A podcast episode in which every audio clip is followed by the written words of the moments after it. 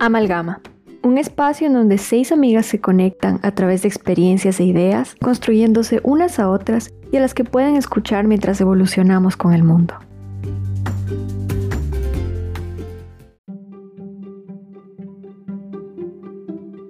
De diversas conversaciones que he tenido con mis amigas, en clases que he dado sobre derechos sexuales y reproductivos y otros espacios, cuando hablamos de sexo y sexualidad me he dado cuenta de todos los tabúes y prejuicios que rodean este tema, que nos impiden a todos tener un conocimiento claro y de fuentes verídicas sobre lo que es la sexualidad, generando que sea más difícil que tengamos un goce pleno y adecuado sobre nuestra vida sexual. Es por esto que hoy estamos aquí Valerie, Nicole, Anavik y yo, Fernanda, para hablar sobre ¿Por qué creemos que es tan difícil tener sexo responsable?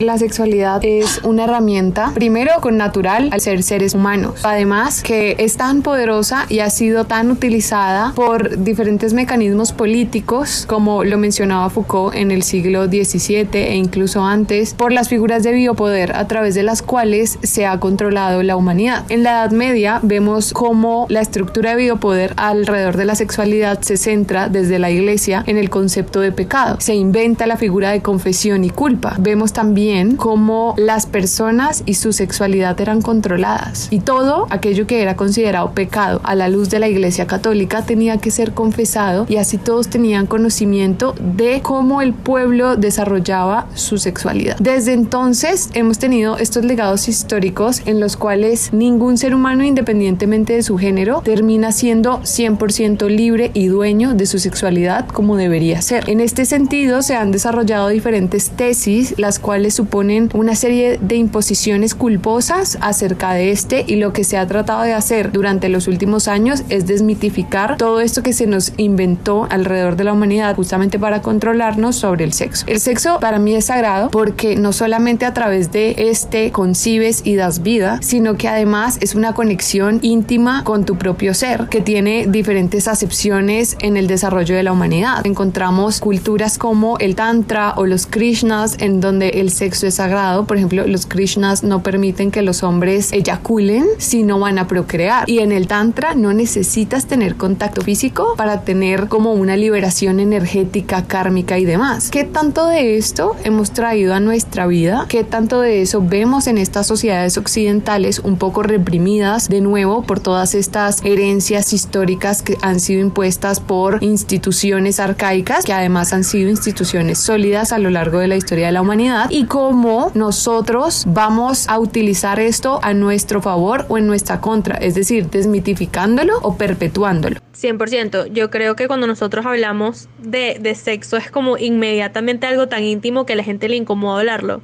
¿Y cómo vas a hacer algo seguro si nunca lo han hablado en la sociedad? Mi casa además es bien particular porque tenía una mamá, tengo una mamá que está muy conectada con su sexualidad y su feminidad y todos esos aspectos, pero nunca se habló en mi casa. La razón de por qué yo conozco sobre algo de sexo seguro es porque yo tuve tres hermanas mayores, la cual la primera se dio la tarea de que yo sí conociera, Dios sabe todo lo que le costó a ella aprender, de que me enseñó. Y me enseñaron era cuando yo tenía novio. Bueno, en mentira, la primera vez que me lo dijo era una niñita chiquita que no entendía nada de lo que estaba pasando. Y la segunda vez era cuando ya tenía novio en bachillerato, que por lo que ellas sabían ya pudiese estar haciéndolo o no. Y me acuerdo que yo, eh, obviamente, cuando era chiquita no lo hablan,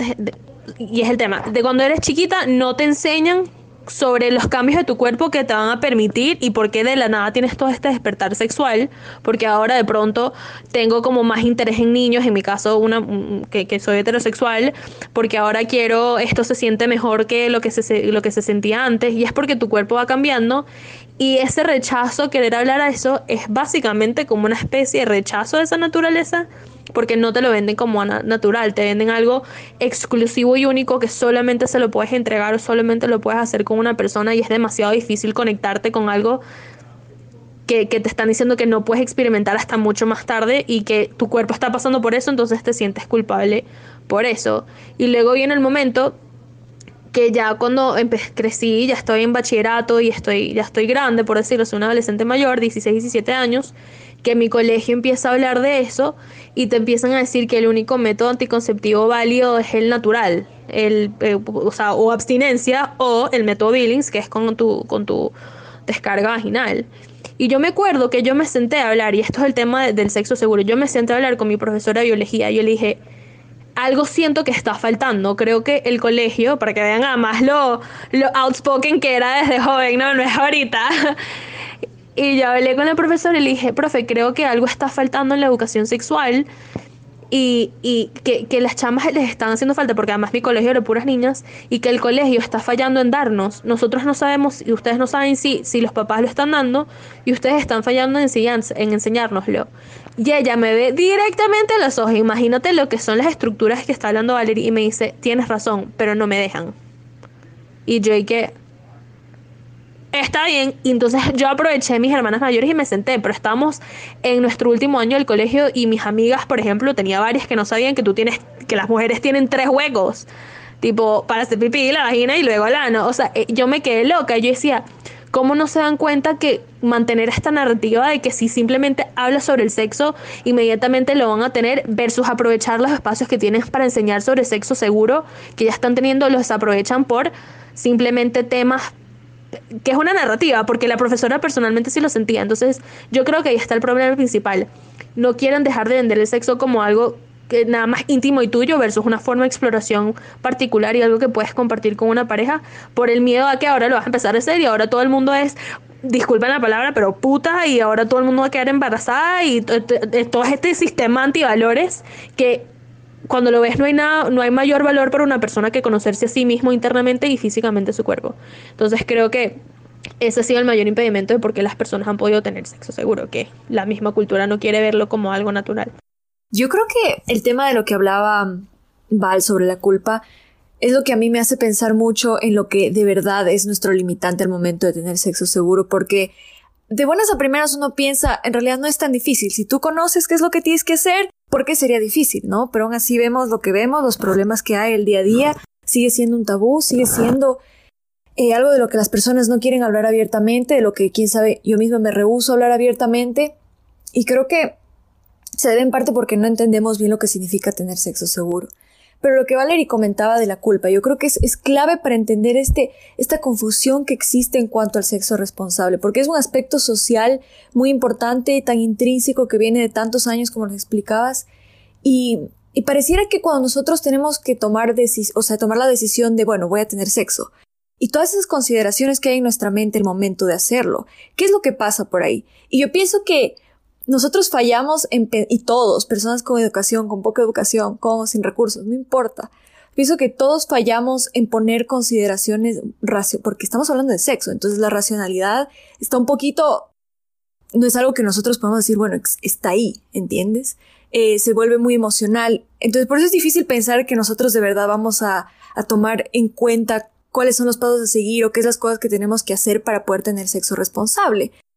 sino más bien nos aferramos, creo yo, mucho a estos aspectos sociales. Por ejemplo, el de la culpa, que, que voy a, o, ¿Qué tanta culpa voy a sentir? ¿Lo hago o no lo hago basado en, lo que tú sabes de ti misma, si es que vas a sentir o no culpa? O tal vez lo haces o no lo haces de tal manera, dependiendo de lo que tú crees que la gente va a pensar de ti o de lo que tú crees que ese acto va a definirte a ti como persona. Sucede mucho con las mujeres, pero también sucede mucho con los hombres, aunque sea al contrario, ¿no? ¿Qué es lo que significa tener sexo para ti? ¿Qué, significa, qué persona eres antes y después? Entonces yo creo que esas consideraciones priman y, y son tan fuertes que, que nos nublan el pensamiento y que no nos permiten poner en práctica, por así decirlo, todas esas cosas que nosotros ya sabemos que son necesarias para tener sexo responsable. Y aquí es donde viene el hecho de, pero ¿qué es tener sexo responsable? Y un problema que yo también pienso que hay es ese tema de, yo muchas veces me enfoco en el tema de, bueno, y creo que mucha gente lo hace, en, el tema del embarazo. Si tú no te quedaste embarazado, tu pareja no quedó embarazada, bueno, entonces ya, tuviste sexo responsable y eres responsable. Y yo creo que hay muchos otros aspectos, ¿no? Por ejemplo, el de, el de las enfermedades, que son más sutiles en el sentido de que no los vemos, no podemos ver en, en nueve meses el resultado tan obvio de que todo el mundo va a ver y todo el mundo se va a enterar, ¿no? Pero claro que tiene sus consecuencias eh, que pueden ser eh, bastante graves. Sin embargo, siento que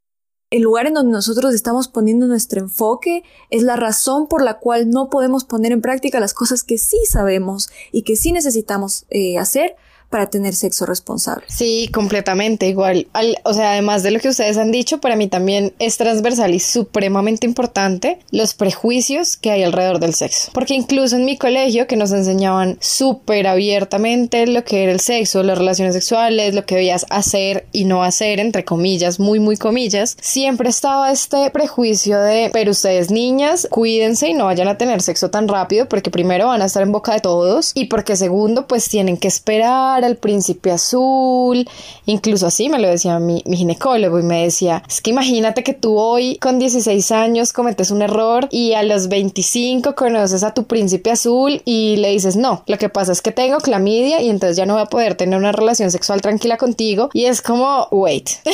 porque eso solamente está en mí, o sea, porque esta carga de sexualidad solamente está en mí y porque ese prejuicio para poderla disfrutar de forma libre y tranquila está solamente en mí, porque cuando nos enseñan de alguna forma un poco muy sesgada, los prejuicios para las mujeres. Es como esta carga de cuidarte absolutamente cuidarlo como si fuera lo más preciado de tu vida, porque si no, porque cuando la pierdas, porque aparte es perder algo, o sea, cuando tú tienes relaciones por primera vez, pierdes, entre muy comillas, algo y das algo que nunca más va a volver en vez de ganar algo, em, y que por eso ya empiezas a perder valor, mientras que a los hombres es esta presión de tienes que tener sexo rápido porque tienes que ser el capo, el que te la sabes todas, si te coge la tarde, entonces también estás perdiendo cierto valor. Entonces es mucho el prejuicio de lo que empezamos y de cómo nos empiezan a enseñar y que además al tener estos prejuicios muchas veces se vuelven conocimiento a voces. Eh, yo pues lo que les digo, tuve como el privilegio de poder tener por lo menos un ginecólogo desde muy muy chiquita que me diera clases de sexualidad y pues en mi colegio y en mi caso lo hablaban de forma abierta. Sin embargo, con muchas amigas no tenían ese privilegio y era enseñarles de sexualidad de niña a niña y de voces, como si fuera voces de pasillo. Entonces, eres tú forjando tu sexualidad con tu amiguita de 12 años, de 15 años, que sabe lo mismo o nada que tú, precisamente por ese prejuicio de que si preguntas o de que si quieres saber más, entonces, ay, no, esta niña que pues está como adelantada, va a ser eh, una mm, cualquiera o está muy hormonal o entonces el niño, pero ¿qué le pasa? porque está así y simplemente hágalo. O por ejemplo, aquí en Colombia hay, un, hay una tradición asquerosa y es que los padres llevan, no todos, pero mucha gente hace eso, es que los padres llevan a sus hijos de 15, 14 años a prostíbulos, a que tengan su primera relación sexual y decirles eso es el sexo. Entonces es llevar a un niño a tener una relación sexual en un ambiente nada propicio, con un montón de preguntas sin responder y que de ahí es que empiezan a tener lo que es la concepción de un sexo, entre comillas, responsable o de lo que debería ser el sexo. Em, entonces yo creo que ese es uno de los problemas más, más importantes y como más relevantes en por qué se nos hace tan difícil tener sexo responsable por la falta, por los prejuicios y la falta de información que puedes tener eh, al respecto, de, de, información buena, ¿no? Fidedigna, pues no buscar en internet y ver porno o de tu amiguita de 13 años que te enseñe lo mismo, nada. Kate Millett es una feminista radical, la cual tiene una frase célebre que dice lo personal es político y cómo el sexo es una categoría social impregnada de política. Toda la reflexión que este tema merece ocurre en virtud de que las mujeres hoy día somos la representación de esta distorsión que se nos ha enseñado y que se, se ha hecho para nosotros, donde la opresión se ejerce a través de las relaciones más íntimas, en este caso el sexo, y como lo hablaba anteriormente, el sexo no es solamente una potestad que supuestamente tiene un individuo, claro que lo es, pero se ha utilizado para controlar socialmente. Aquí vemos no solamente la relación íntima cuando nos referimos a relaciones sexuales, sino todo lo que gira en torno al sexo, tu identificación de género, tu identificación sexual y cómo vas a desarrollar tu individualidad a partir de eso. Nosotros creímos haber nacido libres e individuales, pero no fue así. Lo que tenemos que hacer, y es así es nuestra responsabilidad absoluta es de construir todo lo que se nos ha impuesto y se ha enseñado, que por fortuna estamos contando con una red de apoyo que ya venía haciendo esto antes, ya podemos decir no estamos solas, hay gente que tiene un trabajo adelantado, podemos identificarnos, apoyarnos en estos avances, finalmente termina siendo un trabajo personal y propio en el cual debemos darnos cuenta primero de que estas estructuras sociales preimpuestas no funcionan. Si estas fueron impuestas para hacer un control de natalidad, no tendríamos la tasa de sobrenatalidad que estamos teniendo hoy día y no estaríamos en un mundo sobrepoblado. Sin embargo, continuamos en un mundo donde persisten los tabúes alrededor de cómo desarrollamos el sexo y cómo se desarrolla este en nuestras relaciones interpersonales. En países latinoamericanos aún más, donde el índice de pobreza es mucho más alto, pero también el índice de tabú es mucho más alto. En países mucho más desarrollados, donde no hay un índice de sobrepoblación, el sexo es un tema mucho más desarrollado en el cual hay responsabilidad compartida y este es un tema en el cual quería entrar bastante y es los métodos anticonceptivos son un montón, pero no solamente se trata de evitar la concepción o de tener concepciones conscientes, que es un tema súper importante, sino también cuidar nuestro cuerpo de posibles enfermedades, que es demasiado común. Ni siquiera solo eso, entender que el sexo es un intercambio energético en el cual tú vas a estar con otra persona. Imagínate este escenario, estás con una persona que tiene una energía súper positiva, es súper alegre, te cae muy bien, pasas cinco minutos con esa persona y te sientes recargado de energía. Ocurre lo mismo cuando estás con una persona que no te agrada, que tal vez tiene una energía un poco densa, sientes que te drenaste. Claro, primero hay, hay una observación y es que tu energía no debe depender del otro, sin embargo este escenario es súper frecuente. Ahora imagínate este escenario llevado a una relación íntima o relación sexual. Por eso es que es muy importante ser primero 100% responsables, pero también 100% conscientes de cómo estamos manejando nuestro cuerpo, que nuestras decisiones sean 100% libres y como lo decía antes, no son 100%, libres cuando tus decisiones están basadas en estructuras sociales que han sido preimpuestas, que no son autónomas y que no han estado pensadas por ti. Esto es importante como reflexionar, pensarlo, adoptar las, las que compartes o las que no, porque finalmente es una decisión 100% personal, de estar seguro o segura de que la persona con la que vas a estar es, es una persona que realmente representa los ideales o valores que tú quieres añadir a tu energía. Yo leía una frase que a mí me gusta un montón que dice, nunca estés con alguien que no quieras porque finalmente te terminas convirtiendo en todo este intercambio energético. Es que no necesitas creer o no en la energía para que ocurra. O sea, tú puedes negar que el sol es ver, eh, que el sol es amarillo y que el sol quema, pero finalmente quema. Entonces es tu problema si no usas bloqueador, está perfecto, pero te va a quemar, es un hecho. Por eso yo creo que es importante primero empezar desde nosotras, nuestras comunidades, nuestra individualidad, a deconstruir todos estos conceptos que no nos sirven, que nos imponen culpas, que nos generan ansiedad y demás, revisarlos, deconstruirlos y también estar seguras 100% de estar con la persona que realmente queremos. No adrede porque después viene esta carga energética que uno mismo se impone y que realmente no tiene ningún sentido. Claro, pero sí hay una gran influencia también. Entonces, por supuesto, hay, hay mil y un tipos de intercambios sexuales que pueden existir. Ni siquiera tienes que ser una persona homosexual o heterosexual para tener experiencias con personas de verlo, toda cantidad de géneros, identificación sexuales y atracciones sexuales. A lo mejor quieres ser curioso y, y probar distintas cosas nuevas. Pero si viene por, por la cultura, no es tanto ni siquiera el tema de machismo, feminismo muchas cosas, pero una cultura machista tiende a tener una característica muy particular en actuaciones de las relaciones, seas mujer-hombre o incluso cómo expresan y si están dispuestos a tener sexo seguro un hombre con un hombre. Vemos, por ejemplo, que como es tan secreto, entonces no existe la misma accesibilidad a información. Eh, sobre, por ejemplo, tener pareja, o sea, relaciones sexuales un hombre con un hombre o se sienten apenados por hacerlo. Y creo que acá viene un tema importante que junto con la culpa viene la pena. Porque imagínate que no tengo culpa de tener relaciones. Imagínate que sí, ya tuve mi liberación sexual, pero sí me da pena con una persona que no conozco en preguntarle si tiene alguna enfermedad de transmisión sexual o preguntarle si lo está disfrutando o pregunta y ahí viene el tema del consentimiento o preguntarle si después venía eh, si, si se iba a poner el, el condón o cualquier otro preservativo que exista y todas las mil variaciones que existen. Entonces creo que mucho viene regado, si, si bien no se limita, y no creo que vivimos en el mundo extremo opresor de la mujer y que la única víctima de, no tener sexo seguro es un hombre o una mujer como si fuese el único tipo de relación que existe, sí creo que particularmente en nuestro hemisferio mucho viene arraigado por el machismo y cómo eso hace que la gente, ellos mismos se pongan en roles de actuación. Y por eso es que es tan raro cuando hablas sobre cuando vas a empezar a tener experiencias sexuales con una persona de tu mismo sexo, de pronto cambia la dinámica y, y bueno, a lo mejor yo porque no lo hago, no sabría qué hacer, pero ahí también viene desconocimiento, porque no se vio como una opción viable cómo tener sexo seguro con personas y relaciones eh, del mismo sexo. Entonces ahí viene también toda una serie, una carga de, de, de, de, falta de, no sexo seguro y además de estigmas que no permite que se mueva. Entonces, incluso con todos los tabús que está hablando de Valerie, que sí reconocemos que el sexo y sexo seguro es un tabú en la sociedad, no impide que la gente lo siga teniendo. Igual tienes las, las tasas altísimas de natalidad y tienes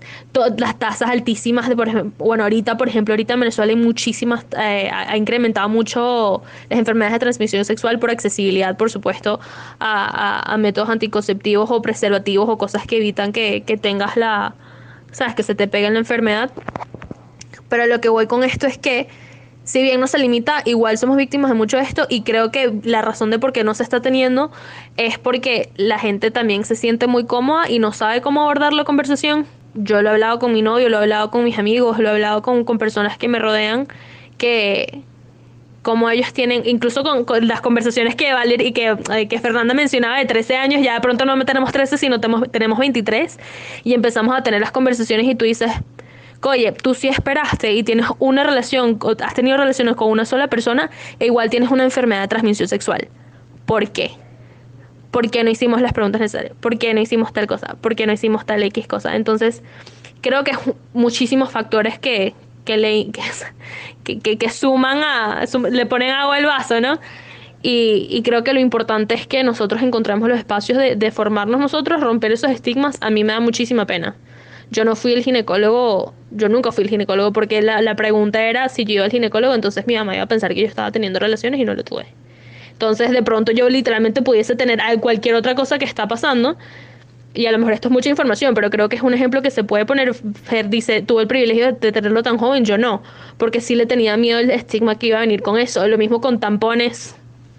el tema del himen, si te pones un tampón, entonces significa que inmediatamente ya tuviste relaciones, por eso entra tan... O sea, todo este tipo de estigmas que, que, que creo que en verdad ni siquiera se limitan a un solo episodio y lo pudiésemos hablar, pero creo que lo primero que habría que hacer es eso, romper con la culpa y romper con la pena. Y tener esas conversaciones. Y vendrán más episodios de esto, pero empezar esa conversación con nuestras parejas. Y si no tienes una pareja, pues entonces con tus amistades. Yo creo que lo que tú dices es importantísimo porque, y me voy a la pregunta de qué es lo que significa tener sexo responsable. Y hablamos de que, que no hay un embarazo no deseado, de, que, de evitar las enfermedades de transmisión sexual, pero también lo que tú dices en términos de energía, que yo lo veo más, más o menos como un tema de gestión emocional, de saber con quién estás, de saber con quién haces las cosas y eso yo creo que es también parte de, de tener este sexo responsable, pero tengo un poquito la impresión por lo que tú decías va al comienzo de, de esta última intervención tuya y lo que decía Fer, que se enfoca mucho en el tema de las mujeres, o sea, el problema de cómo desde esta perspectiva feminista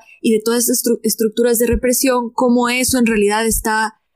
afectando, o sea, por qué eso está limitándonos y no nos está dejando tener sexo responsable, pero yo siento que es un poco limitante pensarlo de esa manera, o sea, sí, si bien hay, hay bastante mérito en ese argumento en que las mujeres, o sea, es por este tema de la represión a las mujeres y del machismo, también existe sexo no responsable en parejas del mismo sexo, y eso me hace pensar a mí de que no solamente se trata un tema de, de quién eres tú o con qué género te identificas o con qué sexo tú naciste. Siento que tiene que ver mucho con estas estructuras sociales de las que Valeria hablaba y, de todos estos cuentos, ideas que nos meten en la cabeza. Entonces, yo sí me alejaría un poco de este argumento de que tiene que ver mucho con el género y, con el sexo de la persona. Em, siento que tiene mucho más que ver simplemente con el acto del sexo y cómo nosotros lo vemos y todas las los aspectos sociales y los conceptos que nosotros estamos envolviendo ahí, porque me parece un poco limitante pensar en que este mundo machista es uno de los responsables principales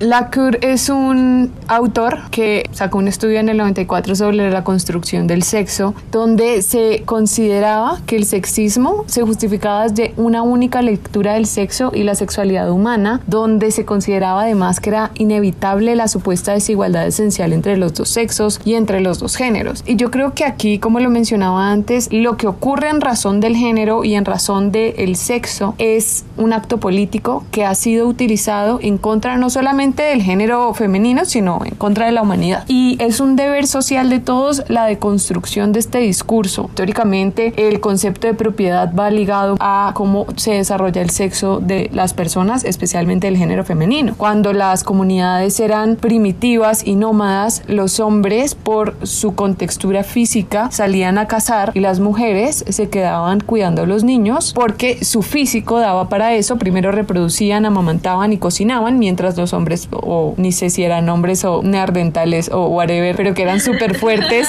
iban a cazar. Y esto tiene sentido, así era como funcionaba, pero en esa época no había propiedad. Cuando el hombre cazaba y traía el sustento, llegaba y tenía sexo con cualquiera. No sabía cuál era su esposa o no. Criaba a los hijos todos por igual. Era una comunidad distinta. Cuando empiezan los primeros asentamientos sociales y físicos, es que se empieza a tener el concepto de la propiedad sobre la mujer. Entonces ya dices, esta es mi casa, esta es mi mujer. Y ese concepto que no es muy antiguo, porque incluso en países como Colombia se escucha cuando un hombre llega y dice, mi mujer, mi A. Y mucha gente se considera dueño del otro. Y eso también es lo que desarrolla o lo que deriva en relaciones tóxicas, donde se parte de la propiedad. Y luego tendremos otro capítulo para hablar, porque yo, por ejemplo, no considero que la infidelidad exista, toda vez que para mí nadie es dueño del otro y cada uno es autónomo en sus decisiones. En fin, ese es otro episodio y otra conversación. Más allá de eso, mi punto va a centrarse en que la sexualidad ha sido una máquina o un concepto de biopoder a través del cual se ha controlado la sociedad y lo que deberíamos hacer primero dándonos cuenta de todo esto es ser conscientes, empoderarnos desde nuestra sexualidad porque es una cosa increíble también, es una cosa maravillosa que te da poder, que das vida seas hombre o mujer, si no quieres dar vida estás perfecto, pero también te puedes sanar mil traumas, mil emociones a través de la sexualidad como les mencionaba, como ocurre en el sexo tántrico o como lo conciben los Krishnas, cómo vamos a empoderarnos de esta fuerza y esta energía que es propia y que es individual y autónoma para estar contenidos e integrados y posteriormente también para desmitificar una cantidad de mitos que se han impuesto pero que además están afectando el desarrollo social. Por ejemplo, en el caso de enfermedades supremamente graves, la tasa o el porcentaje de las mujeres que acuden a hacerse una citología no es muy alta. La consecuencia es nefasta porque no se pueden detectar cánceres a tiempo y se podrían salvar muchísimas vidas, pero hay todo este estigma detrás. Yo creo que es importante, primero, lo que estamos haciendo acá y es hablarlo y hablarlo en todas las comunidades y hablarlo sin tabúes, independientemente de lo que cada uno piense, el respeto es esencial y el respeto a su propia integridad, pero a la del otro, para que esto no pueda ser un problema en general, sino que se pueda desarrollar de la mejor manera, construir sociedades primero mucho más libres, pero también más sanas en cuanto al plano mental, físico y emocional.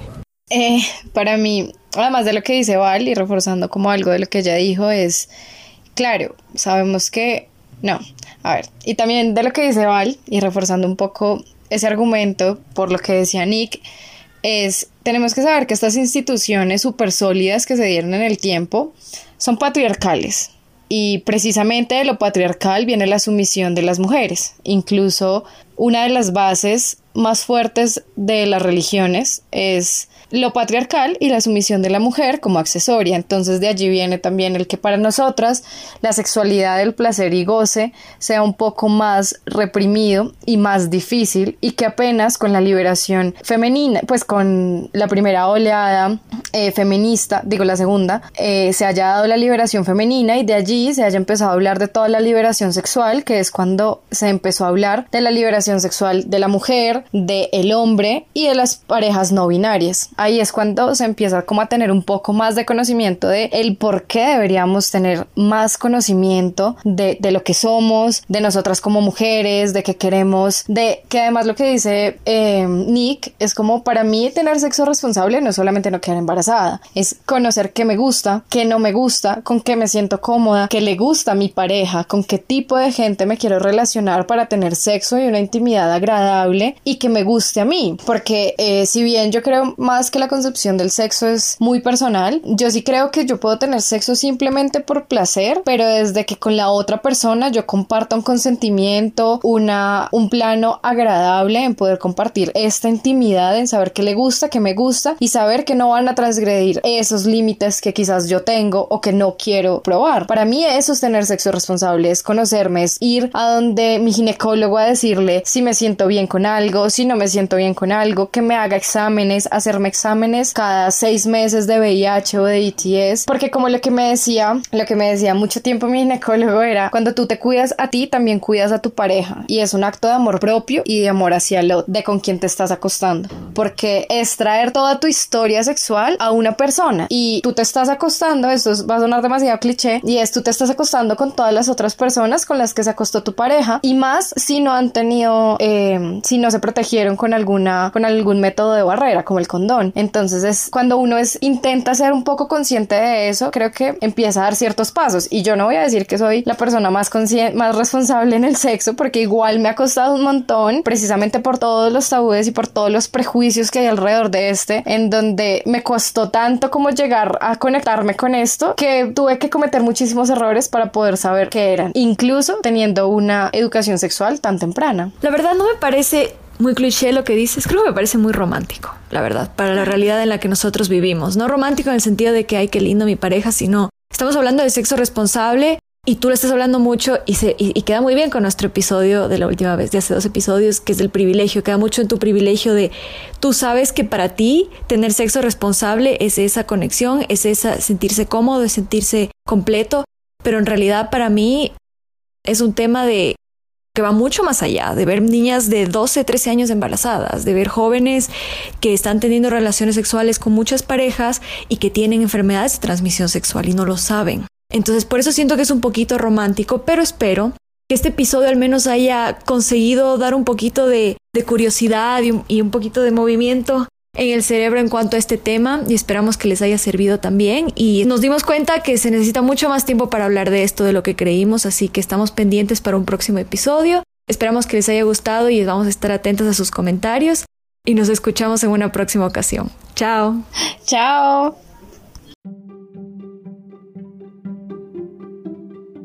No se olviden de seguirnos en nuestro Instagram, arroba amalgamashow. Aquí los esperamos para el próximo episodio sueños, realidades y un mundo de posibilidades compartiendo desde nuestra mesa hasta sus dispositivos.